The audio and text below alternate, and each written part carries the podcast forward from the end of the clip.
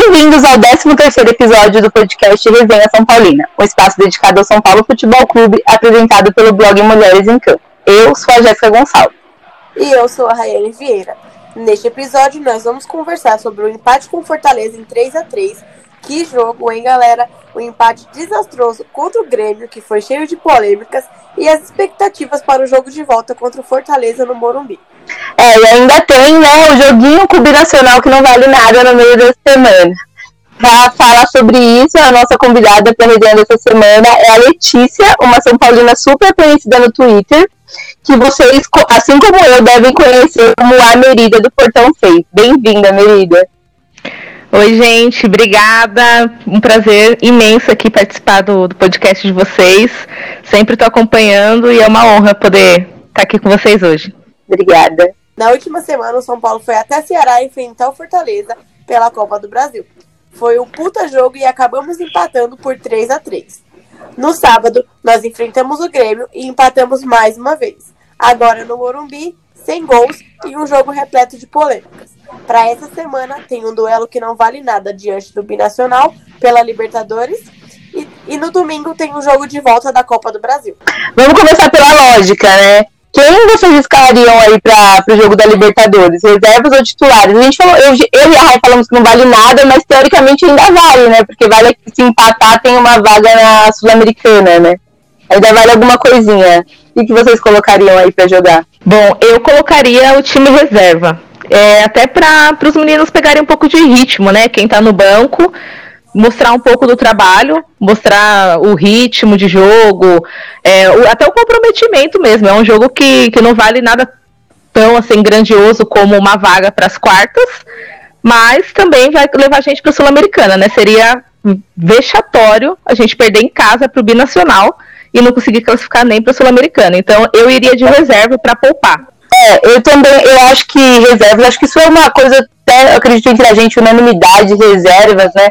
É, é, chega a ser até ridículo a gente começar a discutir isso num jogo que não vale tipo, praticamente nada diante de uma equipe pequena como o Binacional.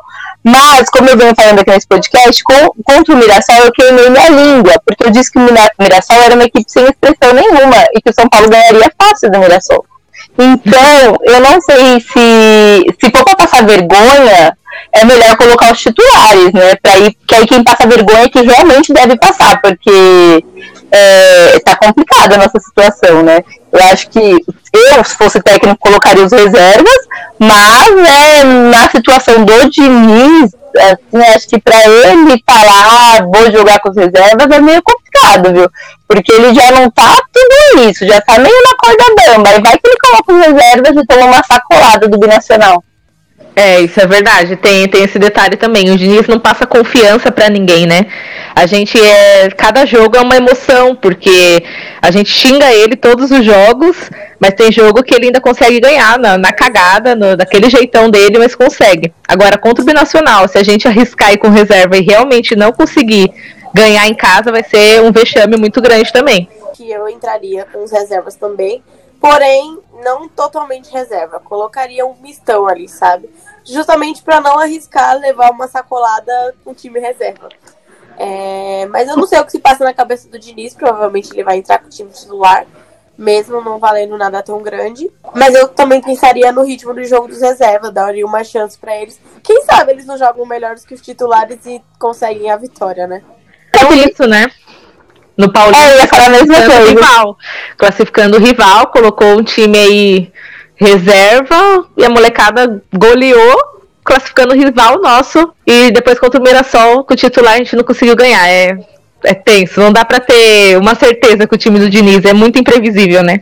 É, eu ia falar exatamente isso, né? Ele colocou os reservas lá e os meninos deram conta do recado, jogaram bem pra caramba, e era um jogo que nós poderíamos perder, né? Esse jogo contra o Binacional eu acho que é bem clássico daqueles que a gente joga muito, sabe? Porque não vale nada, teoricamente, assim, não vale nada muito importante. Tem aqueles jogos assim que dá brilho no olho, que é aqueles jogos pro Diniz se firmar como, nossa, tá vendo como a minha estratégia funciona super, sabe? É bem a cara isso acontecer que a gente está eliminado não, não precisa funcionar. Gente... Então, mas é justamente por isso que é capaz de funcionar. Exatamente, a gente tá tão azarado que é capaz de, de todo mundo, tipo, o time ser outro hoje, né? Um time jogando um bom futebol e agora só pra ir pra Sul-Americana. Aí chega domingo e toma outro sufoco em casa contra o Fortaleza. É, é, falando, tipo, em confronto de sufoco aí, no confronto de sábado, né, a diretoria do Grêmio reclamou muito da arbitragem. Principalmente porque o VAR, né, foi alterado devido a uma solicitação do São Paulo. É, o presidente do Grêmio pediu a anulação da partida. É, é para tudo isso? Vocês acham que é, deveria ter todo esse alvoroço? Eu, particularmente, não julgo a atitude dele de, de se posicionar contra o VAR, porque a gente também já fez isso, é, porque a gente, a gente, também foi muito prejudicado. Mas se for para anular essa partida, tem que anular a partida contra o Atlético Mineiro, que o São Paulo jogou, e já deixaram bem claro que a gente foi é, realmente roubado, que teve erro no, no VAR. Então, eles reclamarem para mim não é algo absurdo, mas anular a partida eu acredito que seja um pouco demais. É, eu acho que é bem radical também esse negócio de anular a partida, até porque se anular um jogo, vai ter que anular outros também, e vários clubes foram garfados também aí com, com o VAR, né? Ou com o uso indevido dele, ou por não usarem ele, que foi o caso agora contra o Grêmio, que nem sequer foram ver os lances, né?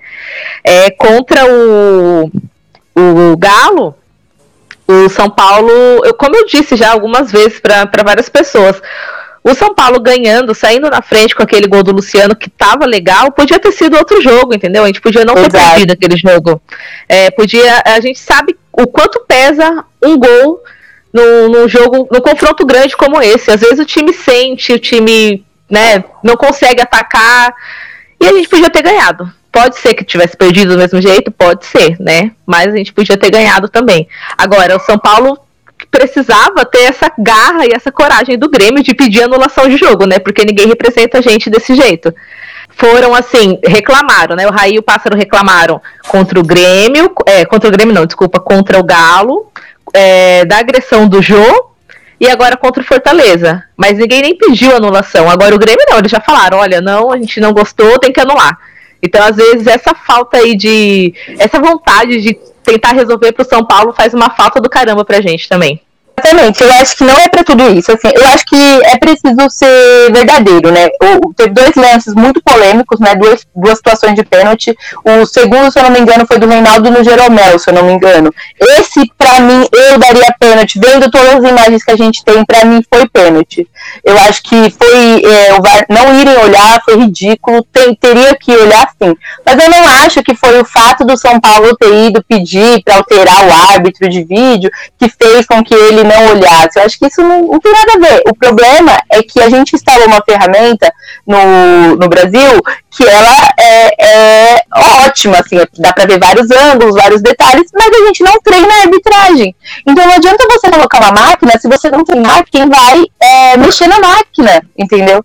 O nosso problema não é a máquina, são os árbitros. Pode ver que todo lance que dá algum erro, que tem alguma polêmica, o erro é do árbitro, não da máquina. Até mesmo o lance do Luciano, que é né, vermelha foi colocada à frente, é, dando a impressão de que ele estaria impedido, foi um, foi um ser humano que colocou aquela linha ali. Não foi a máquina. Exatamente. Entendeu? Então eu acho que o que precisa é treinar melhor os árbitros e o, o Grêmio tá viajando de pedir para voltar jogo. É um absurdo. Que isso? Vai voltar o campeonato inteiro, então vai ficar todo jogo tem erros de arbitragem do passado, vai ter que voltar o campeonato de 1995 porque teve um erro de arbitragem. Isso não existe. É, é viagem Exatamente. total deles.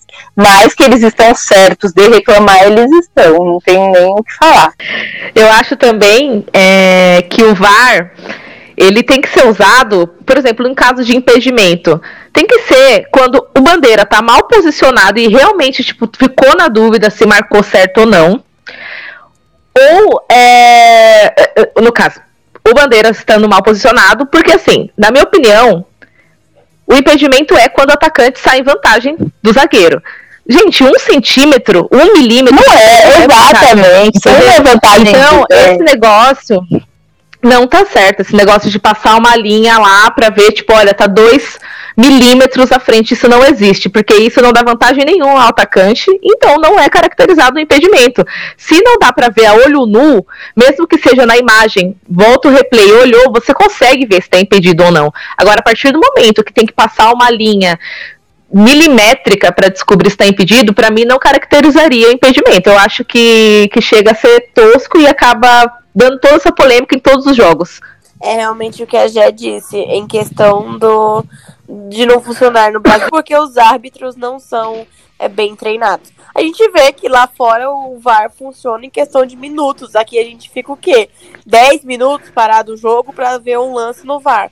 E para mim isso é um absurdo. A gente tem que parar tanto tempo o jogo para ver um lance e às vezes. É, Fica preso ali 5 minutos no lance por causa de um centímetro mais, um centímetro mais. Eu acho que é autonomia para os árbitros que estão dentro de campo. Se o Bandeira não deu, não deu. Se o Bandeira deu, deu. Entendeu? Tem que ser resolvido, essas, vai ter que ser usado para coisas assim, atuais, não o tempo todo parando o jogo por besteira. Eu acho que precisa dar mais autonomia para os árbitros de campo mesmo para parar essa frescura. Mudar o jeito que o VAR é utilizado, sei lá, então, dá uma chance, um, faz igual no vôlei, cada técnico tem, pode pedir uma vez, sei lá. Que, alguma coisa tem que ser feita para mudar a forma que o VAR está sendo utilizado, porque do jeito que está, não está dando certo. Exatamente. É, por exemplo, o, o árbitro de campo ele tem que ter autonomia de falar: olha, para mim não foi pênalti se for uma coisa, tipo, absurda que ele não deu o, o VAR ser chamado, é aceitável. Mas se o cara tá vendo ali que foi ou não foi pênalti a palavra dele é o que vale, é ele que tá ali. Sempre foi assim. Exatamente. É, então, para mim, o que importa é a palavra do árbitro. Às vezes é necessário chamar o VAR, porque às vezes realmente passou alguma coisa do que ele deu e que não era, aí sim. Mas às vezes tem lance que o árbitro tá ali falando, não foi pênalti, e chama um VAR mesmo assim e não dá pênalti. E por que não ter aceitado a palavra dele, né? É uma coisa que pra mim é absurdo. Exatamente. Vocês falando do lance também, achei que foi muito pênalti do Reinaldo no Jeromel, viu? Eu acho que, que eu, como árbitra, daria um pênalti lá sim. Porque ele é, literalmente mas... saiu empurrando e atropelando o Jeromel. Foi na maldade. Exatamente, mas aí a gente fala isso porque a gente tem um monte de câmera, porque a gente vê o lance várias vezes, entendeu? Mas pro cara é. dentro de campo, eu imagino que também seja muito difícil. E aí, pra lances como esse que serve o VAR, na minha opinião. Sim, aí o cara não é, ver. Segundos. Exato. Aí o cara não vai ver. Aí isso coloca em xeque todo o trabalho mesmo. Não tem como não colocar. Exatamente. É e aí, segundos. O árbitro não viu, mas o VAR tá vendo. Então, assim, a, a postura correta, ele vendo tanta reclamação, ele devia ter ido ver o VAR e ele daria a, a posição dele, né? Em pênalti ou não. Agora, tem lances que, que vai, o jogador reclama que, que é fútil, o árbitro realmente não viu. Mas o do Reinaldo é questão de segundo, teve o contato, reclamaram muito, devia ter olhado, seria pênalti, seria péssimo, né? Eu não queria perder.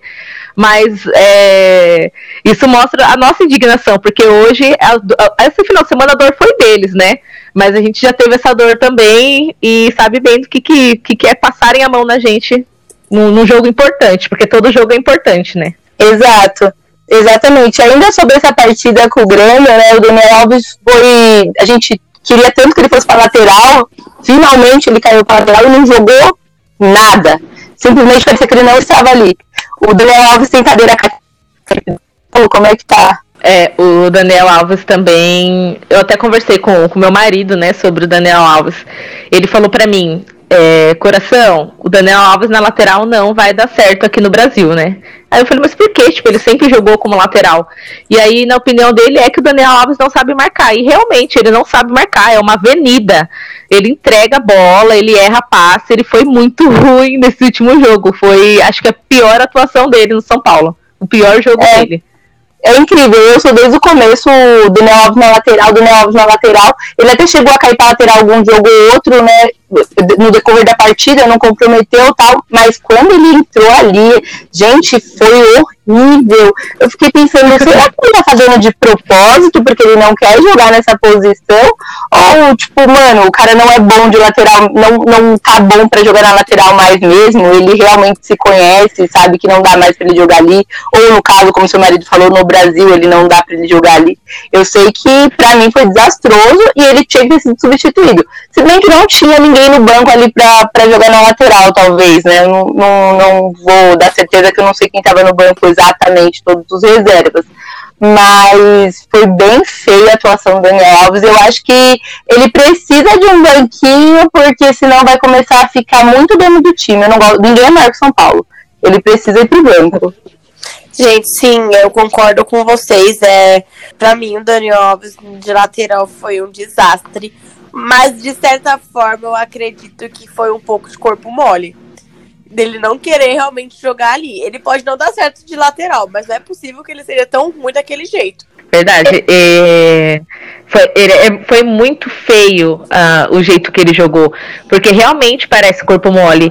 E eu fico pensando também no elenco em si, porque tem moleque que ganha lá, tipo, sei lá quantas vezes menos que o, que o Daniel Alves e tá se dedicando mais que ele, entendeu? Agora pensa, você ganhar um milhão e meio por mês para você não fazer nada. Tipo, você tá trabalhando junto com outras pessoas, você tá vendo que você tá dando o seu melhor. Mas tem um cara que ganha muito mais que você que não tá fazendo nada, isso é revoltante, sabe? Eu acho que isso dá até desarmonia dentro do time. Eu, é, eu ele tá se sentindo muito estrela. Eu, eu sempre fui é contra é essas desigualdades salariais dentro do time, assim. Porque eu acho que é impossível não afetar, sabe? É impossível. Nós, nós dois jogamos 90 minutos, você ganhar um milhão e meio, eu ganho 20 mil. Tá, não sei, eu acho que no São Paulo não tem ninguém que ganha 20 mil, mas 50 mil, 60 mil. É desigual. É. Pra mim, um salário de um milhão e meio no futebol já é erradíssimo. Ninguém vai pôr na minha cabeça que um jogador de futebol merece ganhar um milhão e meio. Ele não, nem, nem Messi não, pra mim não merece jogar um milhão e meio e pra mim o Messi é o melhor jogador do mundo. Ele não merece. Pra mim é muito dinheiro pra pagar pra um cara. E em geral o Daniel Alves que não, não tá rendendo. É, sinceramente, eu acredito que os salários no futebol deviam ser feitos por contrato de rendimento. Tá rendendo, vai receber bem. Não tá, vai receber ali Nossa. Um, um mínimo que a gente vai pagar. Sim, seria perfeito, seria perfeito se fosse pro rendimento, porque assim, é, o meu pai sempre falou, o meu pai fala para mim assim, já tem uns meses, lê, o São Paulo só vai melhorar quando o Daniel Alves sair do time. E eu falo, pai, mas como assim e tal?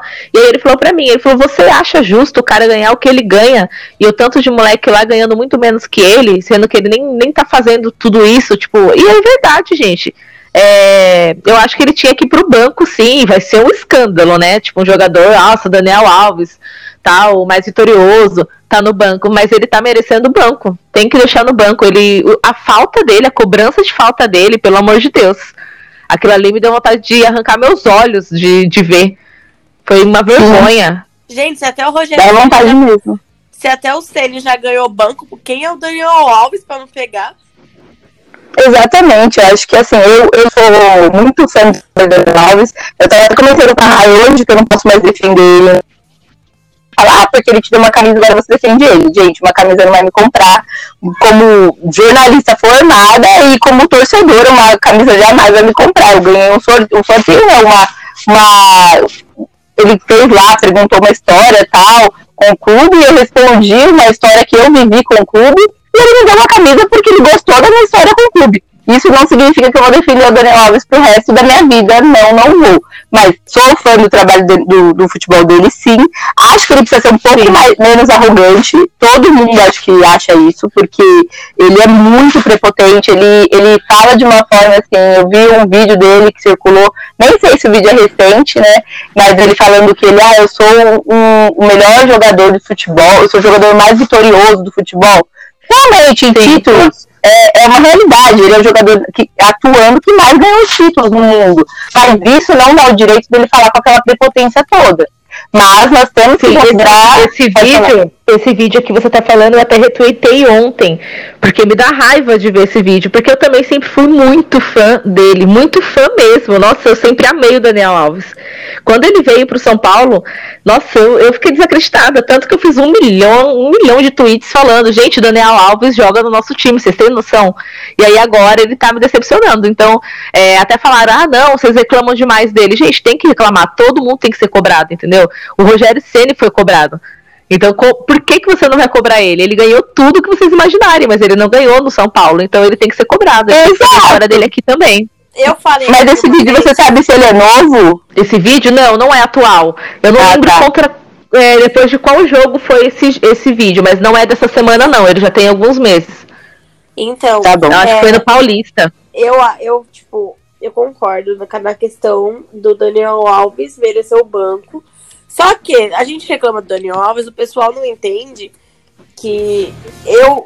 Um ponto tipo de defesa que eu tenho pra ele é apenas esse. O nível do futebol brasileiro é muito inferior ao nível do futebol europeu. Só que se ele jogava muito lá na Europa que é um futebol, tipo, que é mil vezes melhor do que o brasileiro, porque ele não consegue fazer o mínimo no Brasil? Porque ele tá horrível. É verdade. Ele não consegue fazer o mínimo, sabe? Ele não, não joga na posição dele, e quando joga, joga, erra, joga errado. E quando ele joga de meia, ele também não faz porcaria nenhuma. Eu não consigo entender. Não sei se ele tá fazendo corpo mole, se ele quer sair, se ele veio pro Brasil e se arrependeu, mas não dá pra é, colocar ele em um pedestal porque ele ganhou títulos em todos os lugares que ele passou. Não ganhou aqui, então para mim não vai mudar nada. Ele continua sendo apenas um jogador. É, é um jogador vitorioso, é aquele que a gente sente orgulho de ter na equipe. Mas enquanto ele não ganhar nada pelo São Paulo, ele vai ser um jogador comum como todos os outros que estão no elenco. Superestimado que ganha muito mais para não fazer nada. Exatamente. E pensando aí no confronto de domingo pela Copa do Brasil, contra o melhor técnico brasileiro é, da atualidade, né, Rogério Ceni. Quais as expectativas de vocês? Eu, sinceramente, eu tô com muito medo de domingo. Eu nunca tive tanto medo de um jogo que não fosse de Libertadores, né? Porque jogos de Libertadores a gente sempre tem aquele medo, aquele frio na barriga. Eu tô com muito, muito medo, porque eu acho que o Rogério vai vir aqui atropelar a gente com muita dor no coração eu tô falando isso, mas eu acho que ele vai dar de tudo para atropelar a gente no Morumbi, gente. Ele, tá, o que ele tá, o que aqueles caras estão jogando, e assim, são jogadores com nível, com todo respeito, mas com nível baixíssimo. O que ele faz com aqueles jogadores é, é inacreditável. Então eu tô com muito medo ganhou do líder com um a menos, ele ganhou do Palmeiras assim, jogando super bem. Eu realmente tô com medo, porque o São Paulo abre as pernas. Você sabe que no Morumbi a gente não pode falar em casa a gente resolve, né? Porque em casa a gente abre as pernas. E é algo que eu realmente tô com medo. Eu tô realmente pensando. É porque não tem gol fora, então é aquilo. Tem que ganhar e tem que ganhar. E o Rogério Ceni vai dar a vida dele para ganhar. Não tenho certeza se o Diniz fará o mesmo. Não. É porque a vida do Diniz não vale nada, então se ele der ou não, não significa nada. é tipo isso. Eu acho que assim, o, o Rogério, acho que para todo São Paulino, a gente enche assim a boca e o coração para falar dele, né? Porque eu tô muito orgulhosa do trabalho dele. Eu assisti ontem o, o jogo contra o Palmeiras, né? E é surreal. Aquele Ronald lá, gente, o moleque tá voando. E. Moleque não, né? O cara tá voando e eles estão jogando muito bem. É um time muito certinho. Se você vê, eles, ele, o time se conhece, o time é entrosado, eles sabem. Eles sabem o que eles querem. Eu, eu falo muito isso do São Paulo. A gente vê o São Paulo jogando, o São Paulo não sabe o que quer dentro de campo. Você tem que. O time. Você, quando o time entra em campo, a gente tem que olhar pro time em 10 minutos de jogo e saber o que o time quer. E o São tipo, como nós vamos jogar hoje? A gente vai jogar por cima, a gente vai jogar por baixo, a gente vai tentar fazer um gol de cabeça, a gente vai tentar só defender, a gente vai buscar um empate. A gente não, a gente, o São Paulo em campo, a gente não sabe o que o São Paulo quer. Sabe o que, que é? O São Paulo, é, eu já venho falando isso há um tempo, é muito previsível. Se vocês prestarem atenção, todos os times sabem que o Diniz gosta de bola lá atrás, de bola recuada pro Volpe, daquela saída de bola apertada, e aí todo mundo sobe a marcação, a gente fica apertado, perde a bola e toma gol. Foi isso que estava acontecendo nos últimos jogos, que era todo jogo assim. A gente tomando pressão na saída de bola. Os caras já sabiam, tipo, ah, eles vão ficar tocando bola ali, vamos roubar e fazer gol. É muito previsível. E o time do Rogério é totalmente diferente. É um time que você vê que eles vão para cima mesmo, entendeu? Eu acho que vai ser um jogo muito sofrido é, pra gente. Eu acho que a gente vai conseguir ganhar, assim. Acho que vai ser sofrido, mas eu acho que a gente vai conseguir classificar por um milagre. E eu rezo para isso acontecer. E... Mas eu acho que vai ser muito difícil. Muito não, eu também. Eu tô rezando, eu tô torcendo pro São Paulo. Não existe essa de torcer pro Rogério. Eu amo o Rogério, mas não existe. Tô torcendo pro São Paulo. É. Eu quero acreditar na classificação, mas eu tô com muito medo. Só isso. Eu tô com muito medo também. Até porque ontem, eu não lembro agora quais eram os jogadores, mas eu vi o comentarista falando que o Rogério estava improvisando o cara porque por causa da expulsão contra o São Paulo, que ele ia ter que poupar, então ele já estava improvisando e testando para ver como ele ia montar o time para domingo. Então assim, ele está se preparando. Ele é muito já tá preparado, tá né? Não, gente, ele é muito bom. Um comentário essa semana que eu não sei se é verdade, eu acho até que se for verdade isso vai ser a coisa mais louca que eu já vi, mas que durante a pandemia o Rogério conversava muito com os técnicos estrangeiros e mandava vídeos do Fortaleza para eles darem dicas de como, como armar o time da defesa, dar tipo dica do que fazer, como se preparar. Tipo, ele tava trocando com um treinador europeu, gente. Se isso tá acontecendo, não é, é. possível, sério. Não, não dá pra acreditar que a gente perde esse homem, sabe? Não, eu odeio o Leco cada dia mais. Nossa, eu odeio, odeio. Sério, ele, tá, ele é um gênio. Nossa, eu tô. E ontem, é, depois do jogo contra o Palmeiras, várias páginas postaram sobre o Rogério ser o melhor técnico, né, brasileiro. E aí nisso eu vi vários corintianos comentando que queriam o Rogério sim no time. Teve um cara, inclusive, que falou: Eu queria muito o Rogério no meu time. Eu acho idiota os torcedores que não querem porque ele fez uma história no rival. E assim, o pessoal todo mundo quer ele, todo mundo quer ele, porque ele é bom, ele tá conquistando todo mundo, todo mundo elogia. Eu, eu, tenho muito amigo corintiano, eles falam muito sobre isso, que o Rogério tá muito bom, que o que ele tá fazendo no Fortaleza é, é surreal, e é verdade. Todo mundo tá é. tendo esse reconhecimento por ele. Graças a Deus ele já falou que não vai treinar eles, né? Graças a Deus, eu confio muito na palavra Graças do Rogério. Graças a Deus. Merida, vamos falar um pouquinho sobre você. É, conta pra gente um pouco sobre o blog Portão 6 que você faz site. Ah, sim. Então, a gente tem um blog, né? O é, Portão 6 o nome. A gente tá em, deixa eu ver, um. Sete participantes. Tá? Então tem eu, o Rodrigo, João, Marcelo, Thiago, Guilherme Teixeira e Guilherme Quirino. São todos torcedores do São Paulo fanáticos então, assim, a gente se junta para buscar sempre as informações sobre o, sobre o tricolor, dá, a gente dá nossas opiniões, a gente dá dicas de cartola, é, posta sobre o futebol feminino também, sobre o basquete. Então, tudo que é relacionado ao São Paulo, a gente está atento ali e levando para o torcedor. Então, a gente está no Instagram, no Twitter e no Facebook também. Ah, é, é bem, bem da roupa, Ó, o nosso Instagram é portão.6 o nosso Twitter é portão6spfc. No Facebook já tá facinho de achar, Portão 6, blog Portão 6. Beleza. Ô, Letícia, conta pra gente aí como é ser insuportavelmente São Paulino e ser casada com um corintiano? ah, isso é engraçado. O pessoal pergunta bastante sobre isso pra mim, porque ele é insuportavelmente corintiano. Então, pensa como que é a rivalidade dentro de casa, né? Ainda já me perguntaram, ah, mas ele não liga muito, né, pro futebol. Não, liga muito. É, quando eu conheci ele, ele, eu, ele soube que eu era São Paulina, ele me disse que se ele me visse com a roupa de São Paulo, ele ia passar reto, fingir que não me conhecia. Foi super engraçado. E aí eu fiz questão de, no próximo, na próxima vez que eu vi ele, com roupa de São Paulo, né? E aí ele ficou todo sem graça, deu uma risadinha, falou que tava brincando. E assim, quando eu conheci ele, era da Gaviões, então assim, ele é bem corintiano. É, no começo do relacionamento foi muito difícil, assim, porque eu sou muito chata, realmente, e ele também é muito chato. E o Corinthians, eu tô com ele desde 2011, né? Então o Corinthians ganhou tudo, gente. Vocês têm noção do Corinthians Nossa, ganhando tudo, Mundial, Libertadores. E eu com ele, né? Então, assim, eu brigava muito. Eu já tive brigas feias mesmo. A gente já brigou feio, feio, feio por causa de futebol. Hoje em dia, eu acho que a gente vai ficando mais maduro um pouco, né? A gente se zoa muito, é, mas a gente não entra em briga mais não é, só quando vai ontem o Corinthians tomou cinco gols e tipo, eu dava as risadinhas, não tem como, né, gente? Pelo amor de Deus. Alguma coisa boa tem que acontecer.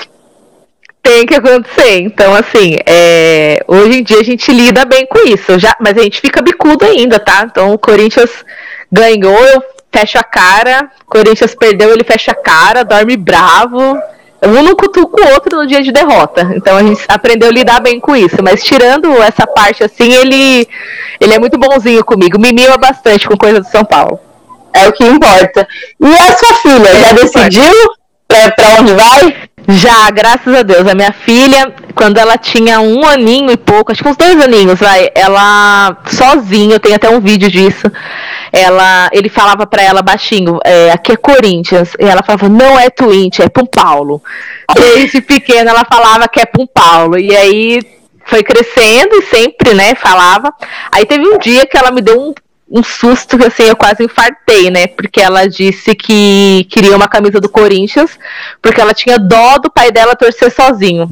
Ali acabou pra mim, eu já, nossa, quis chorar, juro pra vocês. Só que aí depois ela falou, mãe, é que eu fiquei com dó dele, mas eu sou São Paulo. E aí desistiu, não quer mais, ou o pai pediu uma camisa do São Paulo pra mim oficial, comprei. Ele comprou pra ela, na verdade, aprendeu o hino, tá? Assiste jogo, então graças a Deus ela tá no caminho tá certo.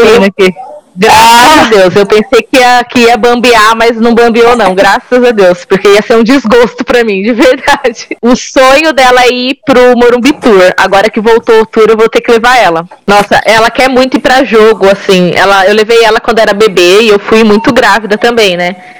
Mas ela quer muito ir para jogo, ela tá ansiosa, quer ir de qualquer jeito. Eu falei que quando voltar, o primeiro jogo que tiver, já vou levar ela. Uhum. Inclusive, eu, com o blog, né, do Portão 6, eu entrevistei com o pessoal a Thaís, né, do futebol feminino, do São Paulo, do time feminino. E ela conversou com a Elo. Ela disse pra Elo que quando tiver público, tiver tudo normal, ela quer que a Elo entre com ela no campo. Nossa. O Tricolor Indica Tricolor é um espaço dedicado a indicar São Paulo. Um livro, um filme, um perfil para seguir no Instagram. Qualquer coisa relacionada ao São Paulo Futebol Bom, eu vou indicar hoje. É... Basicamente são duas coisas interligadas. É uma hashtag que tá. um grupo que está se organizando aí que chama I São Paulo, né? Que são alguns influencers são paulinos que estão se organizando para cobrar o time. Cobrar o time de verdade, sem é, papas na língua, sem ter que medir palavras, porque tem o um rabo preso com alguém ou com, ou com alguma diretoria. Nem essa que está agora, nem a próxima que vai vir é um grupo de influenciadores que está aí para cobrar o São Paulo, então procurem aí o I São Paulo e sigam e tem muita gente bacana participando. Junto com isso, eu indico Opinião Tricolor, do Carlos Porte, que é um cara que, um influenciador são paulino que sempre fez isso. Eu conheço o Carlos há alguns anos, e, tipo, ele nunca, ele, ele poderia hoje, se ele quisesse, participar de muita coisa dentro do São Paulo, e ele não participa porque ele quer cobrar, ele está do lado do torcedor, ele não está lá para ficar bajulando ninguém. E eu espero que o trabalho dele continue assim com a próxima gestão que vai vir e com outras, porque ele faz um trabalho de cobrança sensacional. É, eu não sei se vocês lembram é, do, do, banner que fica atrás do, dos jogadores quando está dando entrevista. O Carlos foi um dos primeiros a falar isso há muitos anos atrás, que não tinha o símbolo do São Paulo naquele banner, que era erradíssimo. Agora o São Paulo volta a repetir esse erro. De novo, a gente está sem o nosso símbolo no banner. São coisas pequenas, mas faz muita diferença. Quando você dá uma entrevista que é vista pelo mundo inteiro, o símbolo do time tem que estar no banner. Tem que ser a primeira coisa que o torcedor do mundo inteiro vê, tem que ser o símbolo de São Paulo, não os patrocinadores. O Carlos sempre fez essa cobrança.